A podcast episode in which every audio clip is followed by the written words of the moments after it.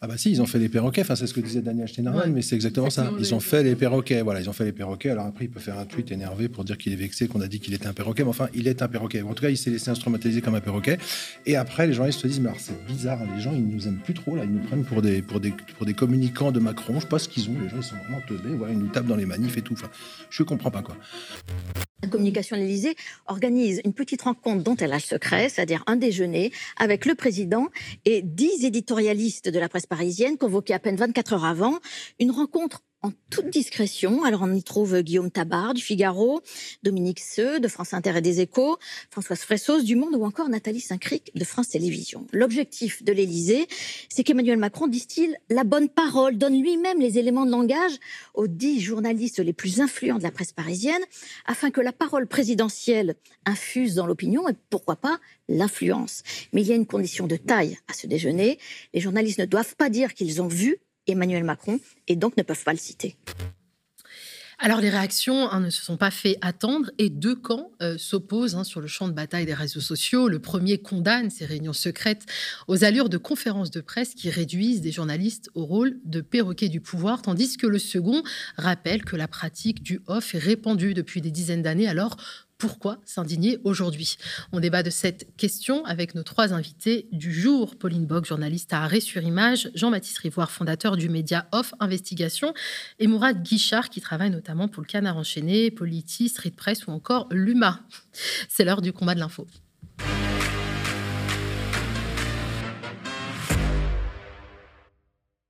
Le, principe du off, c'est je te tiens, tu me tiens par la barbichette. C'est-à-dire que je vais te donner des informations, tu vas pas pouvoir les utiliser.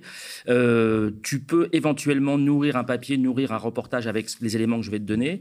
Euh, si d'aventure tu devais trahir ce off, c'est-à-dire euh, donner la source et l'information de manière brute, tu n'auras plus jamais de retour de ma part. Donc il y a une espèce de chantage, il y a une espèce de connivence et de, et de, de fausse amitié euh, euh, corporatiste entre journalistes et politiques euh, qui dure depuis toujours, effectivement, comme, comme vous l'avez précisément dit, et, et qui parfois euh, peut passer et dans le cas de la tension qui, naît de la bataille sur les retraites, euh, visiblement passe plutôt mal euh, parce que le président ne s'est pas officiellement exprimé et qu'il a organisé cette espèce de cette espèce d'effectivement de, dîner, de déjeuner, on ne sait pas exactement les contours, mais mais qui qui aurait dû normalement transparaître de manière plus claire dans les dans les reportages qui ont été faits par la suite et qui ne l'ont pas été comme le précise très justement le reportage de, Pauline Bock dans Arrêt sur image. Off, euh, on, comprend que parfois ça peut avoir un intérêt. D'ailleurs, c'est important de préciser que dans les enquêtes, souvent, euh, il y a un intérêt au off, en fait, qui est que euh, il faut protéger ses sources et que parfois les sources, en nous donnant des informations, sont en danger elles-mêmes, se mettent elles-mêmes en danger. Et donc que parce que pour protéger leur, emploi, par exemple, il peut y avoir une vraie utilité au off. Le problème, c'est que le off en politique, c'est pas du tout la même question, puisque on parle de de politiciens, de gens qui sont dans l'espace public. Et là, on parle même du président de la République. Donc, s'il y a bien quelqu'un qu'on n'a pas besoin de protéger, c'est Emmanuel Macron. Il y avait très clairement des éléments de langage. Et puis, bien sûr, on est journaliste, on voit ce genre de papier arriver. Quand on lit dans l'entourage, on sait toujours que ça veut dire la personne en question a parlé en off. Et donc, on est obligé de mettre dans l'entourage ou les proches ou euh, donc j'ai fait toute la liste, hein, la chronique. C'est ça, ses visiteurs en interne, ses proches, ses interlocuteurs, ses invités. Mais en mm. fait, le problème, c'est que quand on fait la liste et que quand on se dit, bon, il a parlé, il a parlé à toutes ces, à toutes ces personnes-là, sauf que ses proches et ses invités, et en interne à l'Élysée, bah, c'est pas les mêmes personnes, en fait. Il peut très bien avoir invité des gens à l'Élysée et en avoir, avoir discuté de la réforme des retraites, et en avoir parlé à ses proches, qui peuvent être Brigitte Macron, par exemple, qui n'est donc pas une invitée, et encore en avoir parlé en interne à l'Élysée, donc à ses équipes. Donc là, on se retrouve avec trois groupes de personnes différents qui ne sont pas les mêmes et qui, en fait, veulent tous dire je n'ai pas pu citer directement Emmanuel Macron, donc je dis qu'il en a parlé à telle personne. Ce qui, en fait, complique complètement le message. Complique le message, ça pose pas un problème au niveau même de la déontologie? Mais c'est toute la question, en fait. C'est que euh, le problème pour beaucoup de, de, lecteurs et lectrices mm. et, euh, ou auditeurs et auditrices sur France Inter, par exemple, c'est que c'est un message qui n'est pas clair et qu'on ne se dit pas forcément que c'est le président qui parle. Mais tout ça pour dire que on peut, après coup, lui peut, après coup, décider qu'en fait, il n'assume qu'une partie Euh, et, c'est très problématique sur un sujet aussi politique et aussi important que la réforme des retraites. Mmh. Surtout quand derrière, il dit à tout le monde euh, Je ne parlerai pas, je garde le silence, je, je ne monterai pas en première ligne, c'est Elisabeth Borne qui s'en charge. C'est l'un ou l'autre, il faut choisir. Alors Yael Goss, éditorialiste et chef de service politique de France Inter, a répondu sur Twitter Que savez-vous de l'usage qui a été fait de cet échange sur l'antenne? Vous pensez que je suis une machine à recracher des éléments de langage? Avez-vous écouté les journaux mercredi matin? Un échange avec le président ne fait pas de vous un perroquet. Est-ce que c'est vraiment le cas? Les convives n'ont pas fait le jeu de la Macronie? Ah bah si, ils ont fait les perroquets, enfin c'est ce que disait Daniel Steinhardt, mais c'est exactement ça. Ils ont fait les perroquets, voilà, ils ont fait les perroquets. Alors après, il peut faire un tweet énervé pour dire qu'il est vexé, qu'on a dit qu'il était un perroquet, mais enfin, il est un perroquet. En tout cas, il s'est laissé instrumentaliser comme un perroquet. Et après, les journalistes se disent, mais alors c'est bizarre, hein, les gens, ils nous aiment plus trop, là, ils nous prennent pour des, pour des, pour des communicants de Macron. Je sais pas ce qu'ils ont, les gens, ils sont vraiment teubés, voilà, ils nous tapent dans les manifs et tout. Enfin, je comprends pas, quoi. Bah, ils sont des perroquets, donc on est un perroquet, ben, on est un perroquet de Macron, puis on est traité comme un perroquet de Macron, quoi. Enfin. Ça s'appelle de l'intox. Parce que quand on te dit euh, sa femme, son proche, son visiteur, machin, bah, tu te dis putain, mais il n'arrête pas de parler à tous les gens qui passent pour raconter qu'il n'en a rien à faire des manifs. En fait, non, il n'a pas parlé à du tout de tous ces gens, il a parlé à des journalistes. Euh, qui euh, disent que c'est pas eux. Quand le mec du Figaro dit, alors Macron, je crois que c'est lui, hein, il, ne reculera pas. ah, ah bon, il reculera pas. Mais attends, d'abord, comment tu peux prévoir l'avenir? Comment tu le sais? Pourquoi tu dis ça? En fait, il y a une raison. C'est parce que Macron lui a dit, je ne reculerai pas. Eh ben, vas-y, assume-le. Mais enfin, venir chez Macron pour ah, il ne reculera pas et dire il ne reculera pas, c'est de la propagande. Quoi. Au bout d'un mm. moment, c'est insupportable. Quoi. Mourad Guichard, vous, vous y seriez allé à cette, euh, à cette réunion secrète? C'est une excellente question. Je pense que c'est une question de fond. mes deux camarades de jeu l'ont, mm. euh, effleuré euh, dans leur démonstration. Il y, a le problème de savoir est-ce que ces journalistes auraient dû mm. accepter ou auraient dû refuser ce qu'on appelle poser les micros ou poser les caméras, dire bah, pourquoi nous et pas, et pas une conférence de presse ouverte avec des caméras qui puissent capter la, la parole présidentielle. Je rappelle, euh, pendant, les, euh, pendant la crise des Gilets jaunes, euh, le même Macron avait dit qu'il vienne me chercher. Donc, je veux dire, il, est, il, est, il a joué à la fois proche des gens, complètement capable de rendre des comptes, et sur quelque chose comme ça d'aussi important que la réforme des retraites, quand même, on ne parle pas d'une petite mesure, hein. il n'est il est pas capable, comme, disait Pauline, d'assumer. Je trouve ça complètement mm. extraordinaire. Et là, mais ça, on, le voit partout, on le voit à tous les niveaux. Moi, j'ai travaillé pour la presse quotidienne régionale, comme, comme beaucoup d'autres journalistes, notamment autour de cette table. c'est exactement le problème. C'est un problème de, de servilité volontaire euh, euh, et il ne réalise pas, je ne vais pas paraphraser Sartre, mais enfin, il ne réalise pas qu'effectivement, euh, Sartre qui avait refusé le, le, prix Nobel de littérature, il faut, il faut, savoir dire non à un moment donné mm. et dire qu'on ne peut pas rentrer dans ce jeu-là. C'est toujours la question que je me pose quand je vois des éditocrates. Je, je me dis, quelle est leur légitimité?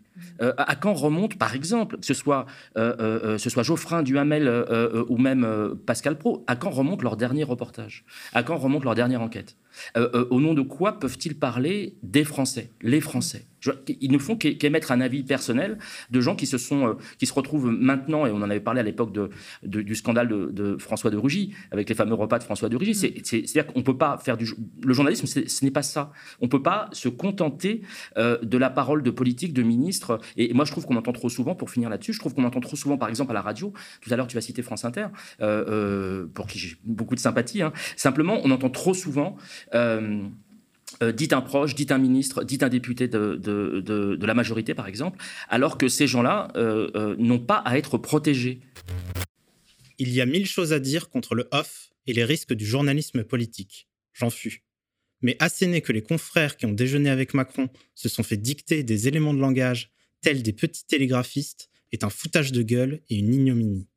Ceux qui jouent les vertueux contre Dominique Seux ou Yael Gous, je ne parle que de mes amis à Inter, ont tous non. Pratiquer les sources masquées, les proximités de circonstances, pour nourrir des papiers.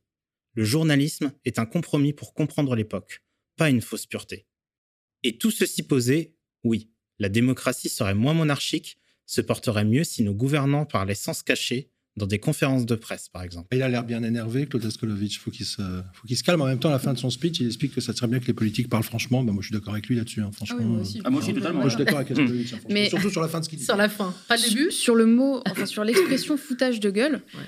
Le problème, c'est que le off en politique, quand on parle du président de la République, parce que je veux dire, même les députés, si c'est par exemple euh, un petit député euh, qui n'est euh, pas d'accord avec le chef du parti, je veux dire, on peut comprendre, il y a des offs qu'on peut comprendre. Mais le off du président de la République, on peut jamais le comprendre, mm. surtout sur un, un, événement euh, aussi important, un enjeu aussi important. Donc, pour moi, le foutage de gueule, euh, il est pas là en fait. Il est, euh, il est de, il va de Macron vers les Français en passant par les journalistes politiques qui, de fait, à qui on a, on, a proposé en fait de répéter exactement euh, les propos du président. Et, qui, et qui n'arrive pas à, voir en quoi. En fait, je pense qu'il y a une vraie pas un aveuglement, mais, euh, mais une, naïveté de la part de ces journalistes qui pensent qu'on arrive à voir la différence entre le, entre le off présidentiel et les propos du, président, le fait que parfois on met des guillemets quand même, par exemple, le monde a mis des guillemets autour de mm. victoire de l'irresponsabilité, mais c'est illisible. Pour beaucoup de gens, c'est illisible. Il faut savoir aussi que quand des, des journalistes qui enquêtent les contacts loyalement, des fois des mois à l'avance, pour leur poser des questions précises sur des affaires euh, de presse, en règle générale, ils répondent très peu. Enfin, je sais nous, on a passé un an à faire une série documentaire sur mm. Macron. On lui a envoyé un mail dès le premier jour, on lui a listé les huit sujets, on lui a dit, vous avez le temps, mm. pas forcément vous, quelqu'un, un, un, je sais pas, un chargé de com, n'importe qui sur des sujets précis, l'affaire Alstom, son patrimoine. Bon, zéro, rien. Il y a une dame de l'Élysée qui m'a rappelé sur un portable Oui, vous voulez faire quoi? Elle tire les verres du nez. Au moment où elle me raccroche, je me dis Merde, je vais prendre son nom. Euh, je fais un petit texto Excusez-moi, vous, vous êtes qui? C'est quoi votre fonction à l'Élysée? Elle répond pas. C'est que ces gens se cachent. Non, mais tu vois, quand c'est vraiment des mm. trucs journalistiques, il n'y a personne qui répond. On les a jamais, mm. même par mail, rien, même pas de réponse. Euh, sur les violences policières, je t'en parle même pas. Et alors, par contre, ils ambiancent les journalistes. Donc, en fait, c'est de l'intox permanente. Quand ils voient qu'il y a un enjeu politique aussi important, ben, peut-être qu'on peut se demander est-ce que le off sert vraiment à quelque chose? Est-ce que ces gens-là, personne des, des, disques qui ont ensuite pris la parole dans tous les médias pour expliquer pourquoi ils y sont allés, personne n'a expliqué exactement pourquoi, si à un moment il s'est posé la question d'aller ou pas? S'il y a eu un débat dans la rédaction, euh, ni si, euh, si derrière quelqu'un a demandé au président, mais est-ce que vous voulez, vous voulez vraiment dire tout ça en off? Parce que c'est quand même, on parle quand même de, de, de, victoire, de l'irresponsabilité, c'est quand même des mots très forts. Mm. Euh, la France à feu et à sang. Après les gilets jaunes, c'est un peu particulier mm. comme expression, je mm. trouve. enfin voilà, moi je trouve, ça, je trouve ça étrange que personne, parmi tous ces journalistes qui ont tout de même à, à eux tous une certaine euh, expérience, que personne se soit dit, mais peut-être que là, il y a quand même un souci. Euh. Euh, à l'issue de cette rencontre, on a vraiment l'impression qu'il y a un bourrage de crâne en fait médiatique. Elle est peut-être là en fait la différence avec les rencontres qui ont pu précéder. Bah là, il a peur. Hein. Ouais, voilà. C'est simple. Je crois qu'il a peur là. Hmm. Il a peur, puis il y avait une histoire de rigidité. Enfin, on pensait vraiment qu'il allait, euh, effectivement, on, peut le penser toujours. Hein. J'ai pas de, j'ai pas de, boule de cristal, mais c'est vrai que depuis, euh, depuis l'ère Sarkozy, à peu près avec sa, fameuse phrase sur les manifestations, quand maintenant les gens manifestent ou font mm. grève, ça, on, voit, on voit plus. Euh, il y a cette impression qu'on n'est plus du tout autant, autant de, on n'est plus en 95 quoi. Il y a, il y a, il y a la pression de la rue est beaucoup plus compliquée à, à, faire aboutir un, recul du gouvernement, et donc il a, il a, il a martelé, marqué ce, cette, cette position-là aussi en disant qu'il ne bougerait pas. Euh, sauf qu'effectivement, tu as peut-être raison, effectivement, peut-être qu'effectivement il a peur et que c'est ému, euh, cette peur a, c'est possible que cette peur ait provoqué cette mm. fameuse réunion. Moi, je lis comme ça, hein. je lis comme, euh, comme quelqu'un qui a peur, qui se rend compte que, enfin, je veux dire, donc, il fait son petit dîner avec les éditorialistes. Le lendemain, la préfecture de Paris a dû faire un deuxième, un deuxième chemin de la manif tellement il y avait de monde. Enfin, c'est quand même particulier comme moment. Donc oui, je, comprends qu'il ait peur, mais c'est le président de la République, à un moment, il va falloir faire quelque chose. il a été réélu là, l'année dernière, mm-hmm. pour faire quelque chose. Mm. Peut-être que ça inclut écouter ce que disent les Français. La classe politique hein, et l'opposition n'a pas manqué de réagir, elle aussi. Le député des Hauts-de-Seine, Aurélien Saint-Toul a demandé la création d'une commission d'enquête parlementaire sur ces pratiques. Nos camarades Rémi Kenzo et André Manitif sont allés à la rencontre euh, du député Saint-Toul à l'Assemblée nationale pour l'interroger et comprendre pourquoi les parlementaires doivent s'emparer de ce sujet. Voici ce qu'il nous répond. On se demande quel est l'intérêt d'un journaliste euh, de rencontrer le président de la République s'il ne peut pas en faire état. Euh, on se demande si c'était la seule condition. En réalité, ce qui pose problème dans tout ça, c'est qu'on se demande si on est encore journaliste quand on est en discussion avec le sommet de l'État et qu'on euh, doit euh, accepter les conditions. Parmi les conditions aussi, il y en a une euh, dont on n'est pas tout à fait certain, mais il semblerait que l'Élysée a demandé que les éléments transmis ce jour-là en déjeuner soient cités sans guillemets, donc sans que ce soit rapporté comme une source officielle ou une source de l'Élysée. Ce qui veut dire qu'on a cherché vraisemblablement à instrumentaliser ces éditorialistes et on leur a demandé de faire leur le point de vue de, bah, d'Emmanuel Macron ou de l'Élysée ou de l'exécutif en général. Donc en fait, on a transformé des journalistes vraisemblablement en agents d'influence. Moi, je pense qu'il faut une commission d'enquête précisément pour savoir si ça a été euh, uniquement le, fait à l'Élysée, mais peut-être que tout le gouvernement procède de cette façon. Peut-être qu'à chaque fois qu'il euh, y a une réforme qui passe, en réalité, on convie certaines plumes réputées. Euh, réputées influentes et on lui dit ce qu'il faut dire. Je ne sais pas. On, est l'un des rares pays qui ne possède pas l'équivalent de ce qu'il y a, je crois, en Belgique notamment, d'une espèce de bah, pardon pour l'expression, mais une espèce de conseil de l'ordre mm. euh, des journalistes. Donc il n'y a, pas d'instance qui puisse réguler quoi que ce soit. Mm. Euh, on, peut, on peut faire une, en France, on peut faire une fausse euh, interview de Fidel Castro et revenir quelques jours après présenter le 20h de TF1 sans avoir le, la moindre sanction. la carte de presse sera renouvelée. Il n'y a, pas. J'ai entendu récemment un, de mes confrères à Orléans qui travaille pour la presse quotidienne régionale me dire, de manière très étonnante, me dire chacun sa déontologie. Bah non, en fait. La commission d'enquête parlementaire de l'AFI frappe pchit quand tu as 6 milliards ou 7 qui possèdent 95% euh, des marques d'information privée en France et qui soutiennent le président. Enfin, c'est redoutable d'affronter ce truc-là. Tant qu'ils ne se bougeront pas au Parlement pour changer les lois, malheureusement, euh, ces pratiques, elles vont se, mm. développer. Quoi. Alors, on a tout de même demandé aux députés insoumis si ce n'est pas surprenant de la part de la gauche de reprocher cette pratique au pouvoir, puisque les partis d'opposition aussi usent du off avec les journalistes, une pratique qui interroge sur les conséquences que cela peut avoir sur la qualité du débat public, sur les relations entre journalistes et politiques, et plus euh, généralement sur le personnel politique et médiatique. Je vous propose d'écouter sa réponse. Moi, euh, je peux vous dire ce que je fais à titre individuel. Je n'accepte pas les offres. Donc euh, j'ai un de vos confrères récemment qui m'a proposé un off. Je lui ai dit non, vous venez et je vous dis tout. Si vous voulez le publier, vous le publiez. Vous ne voulez pas le publier, vous ne le publiez pas. Je crois qu'il y a un problème là de probité et de qualité du débat public. La probité, c'est est-ce qu'on a des choses à cacher et est-ce qu'on utilise les journalistes pour une communication, des coups de billard à trois bandes, etc. Cette histoire du off, effectivement, elle, permet peut-être de se poser des questions plus générales sur euh, le paysage politique et le paysage médiatique. Qui sont les dix personnes qui ont été invitées? Sur quels critères elles ont été invitées? Euh, à quelle rédaction elles appartiennent? Est-ce qu'elles ont rendu compte à leur direction? Je ne sais pas, moi, toutes ces choses-là. Mais euh, évidemment, j'ai l'impression qu'il n'y a pas de rédacteur du journal L'Humanité ou de Politis. J'ai l'impression qu'on a plutôt affaire à des, à des euh, journalistes ou à des éditorialistes qui, en réalité, adhèrent complètement au discours macroniste et qui sont, d'une certaine façon, récompensés de cela.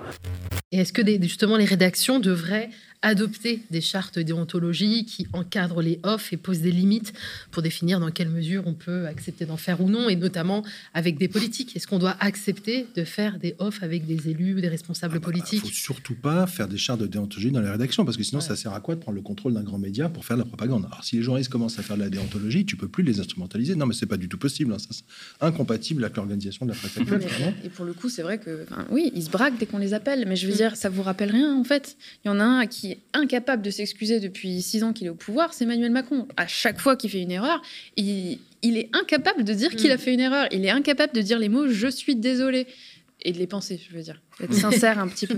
Mais et, ça normal, c'est, je veux dire, c'est son travail peut-être. Mais il n'empêche que euh, c'est la même pour les journalistes. On l'a entendu avec Askolovitch. Il n'est pas capable de se remettre en question. Mm. Et c'est quand même un problème. Mm. Euh, peut-être que euh, des chartes de, de, rédaction, mm. c'est une idée, je veux dire. Mais il faut vraiment se, se se faire une introspection, mm. si, je, si, je, puis dire, euh, de, euh, personnel et puis professionnel. Oui, et d'ailleurs, Le Monde, euh, il y a même pas un mois, c'était fin décembre, a fait un long article signé par plein de journalistes importants sur le off, et comme quoi c'est une dérive politique mm. et une arme mm. de communication présidentielle, enfin sous la présidence Macron. Et moins d'un mois après, ils font exactement la même chose. Ils, appliquent exactement la même, ce qu'ils ont ce qu'ils ont dénoncé eux-mêmes, ils le font moins d'un mois après.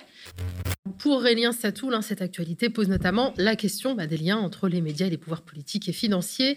C'est notamment le sujet de la concentration des médias. Le député travaille par ailleurs sur une proposition de loi visant à mettre fin à la concentration des médias. On l'écoute. On a un problème en fait, il faut séparer les médias du monde de l'argent d'une manière générale. Euh, les médias appartiennent euh, à des milliardaires, on a une cartographie qui est assez, euh, assez claire. Et puis il y a aussi quelque chose de des relations incestueuses entre les milieux politiques, les milieux du pouvoir et l'information ou la désinformation. Alors vous ne le voyez pas, mais il y a énormément de réactions autour de ce plateau, et notamment Jean-Baptiste Rivoire qui secouait la tête. la concentration des médias. Non mais les milliardaires Bon, c'est des mots-clés on, comme peut ne pas trop y croire à la énième commission d'enquête qui va s'intéresser Ouais. au problème de la concentration. Enfin, moi, ça commence un peu à me chauffer, mais en même temps, je, je vais, je vais faire le contre-pied. En fait, il a raison. Je pense que le Parlement peut faire quelque chose. Et il y a quand même un truc qu'il faut, faut jamais oublier, c'est que en France, la loi oblige les citoyens à, fouiller leur poche pour donner de l'argent et des millions d'euros aux quelques milliardaires qui ont pris le contrôle de la presse. Mmh. Alors, peut-être qu'on pourrait décider qu'après tout, Bernard Arnault a suffisamment de moyens pour payer euh, les déficits du Parisien et des Échos. C'est pas forcément à nous de le payer. Et que par Mm. contre, les petits médias indépendants qui eux ne sont pas contrôlés par Mm. un industriel dont le métier n'est pas la presse et qui sont contrôlés par des gens comme Plenel ou autres, qui sont ou Schneiderman, qui sont des vrais journalistes. Il, est, plus- il est plus. Il est plus, pardon, ex-Schneiderman. Donc voilà. Enfin, les, les médias tenus par des, des journalistes peut- pourraient peut-être avoir éventuellement quelques euh, subventions publiques. Enfin, ou en tout cas, on arrête de les donner aux, aux- aux milliardaires, quoi. Et ça, c'est l'argent des Français, quoi. C'est tous les jours. Ça, ça peut se Mm. changer. hein. C'est pas, Bien sûr. ça changerait pas mal de choses, je pense. Je pense qu'il faudrait quand même changer aussi le dispositif parce que il y a. Je veux dire, nous, on, on nous fait tout le temps la réflexion, mais vous, vous vivez des subventions. Alors, de fait, on ne vit pas des subventions, on vit que des abonnements, comme plein d'autres médias indépendants. Et, euh, et- et c'est frustrant parce que, de un, euh, les subventions publiques aux, aux médias, c'est votre argent. Donc, en fait, euh, ça ne devrait pas être un truc mauvais de- de- d'avoir des subventions de la presse. Euh, donc, peut-être qu'il faut déjà revoir le dispositif. Mais. mais, mais oui, enfin, je, je- je trouve que c'est intéressant comme débat. Mais est-ce que comment est-ce qu'on pourrait faire pour que euh, le- le- les pouvoirs publics subventionnent ou aident la presse indépendante sans qu'elle ne soit plus indépendante? C'est très compliqué comme euh, comme question en fait. Bah, Elle- si- de fait, Si c'est une subvention automatique euh, qui dépend pas de monsieur, est-ce que je peux avoir ma subvention, s'il vous plaît, monsieur le Mm. ministre? Par exemple, Ernotte, là, elle va devoir aller euh, mendier tous les ans, pareil pour Radio France. Monsieur le gouvernement, puis-je avoir mon budget? Non, faut enlever 300 millions, excusez-moi. Ah oui, Valex vous a énervé, je suis désolé. Bon, ça, ça, c'est pas possible. Ils, ils vont être sous la coupe du pouvoir politique pendant toute la fin du quinquennat. Donc oui, on pourrait imaginer des subventions où c'est pas, je demande si tu veux bien, c'est automatique, en fonction de critères objectifs. euh, parce que, bon, c'est- voilà. Bah, il y a quelques années, alors je ne sais pas si c'est, toujours le cas, il y a au paradis, il y a quelques années, euh, ce que j'appelle le paradis, c'est la Norvège, euh, il, y avait un système, en gros, qui faisait que, euh, on va imaginer le, le Neuilly euh, norvégien, il y avait un système qui faisait que pour que le Figaro et l'Humanité, par exemple, soient à, égalité de présence dans les kiosques, il y avait donc bah, une sursubvention du journal le moins présent, et inversement, suivant l'endroit où on se trouvait. Donc les subventions étaient, attribuées, distribuées pour permettre à, à l'ensemble des titres d'avoir le même niveau de diffusion. Ce qui, est, ce qui est pour moi un critère beaucoup plus intéressant, parce qu'effectivement, quand on regarde les aides, plus, plus c'est des, plus c'est des groupes euh, avec des actionnaires milliardaires, euh, plus, plus ils tirent et plus ils ont de, ils ont de subventions. Alors que ça devrait être l'inverse. Mais voilà, je pense que si on, on- on rationalisait ça, il y aurait peut-être beaucoup, enfin, il y aurait peut-être moins le, le- cette espèce de soupçon permanent que euh, parce que vous percevez de l'argent public, donc vous êtes euh, à la solde du, du gouvernement. Ça, je pense que ça pourrait jouer. Cela dit, moi, je suis un peu d'accord avec toi. Je pense que le- les gens qui doivent financer les journaux, c'est leurs lecteurs. quoi. oui, en fait, c'est ça. Ça devrait pas passer par euh, une quelconque euh, entre guillemets institution euh, politique, parce que le problème, c'est qu'à chaque fois, on passe par. euh, On crée une agence dans ce cas-là, enfin quelque chose d'indépendant Oui, qui, ce- qui- ce qui- serait possible. oui. Mais, mais actuellement, les subventions vont massivement à ces grands milliardaires de la presse. C'était déjà le cas sous Sarkozy, qui avait augmenté de 200 millions d'euros par an l'argent qu'il donnait à ses amis. Quoi. Donc, à un moment donné, ça suffit. Enfin, ils sont tous potes, mais c'est pas, c'est pas le sujet. Quoi. D'où la nécessité de soutenir des médias indépendants. On compte sur vous, bien sûr. Merci beaucoup à vous trois. Merci Pauline Bock, journaliste à Arrêt sur Image, Jean-Baptiste Rivoire, fondateur du média Off Investigation, et Mourad Guichard, hein, qui travaille euh, notamment euh, pour le Canard enchaîné Politis, Street Press ou encore l'UMA. Et merci également à vous, Merci. derrière vos écrans, de nous avoir suivis.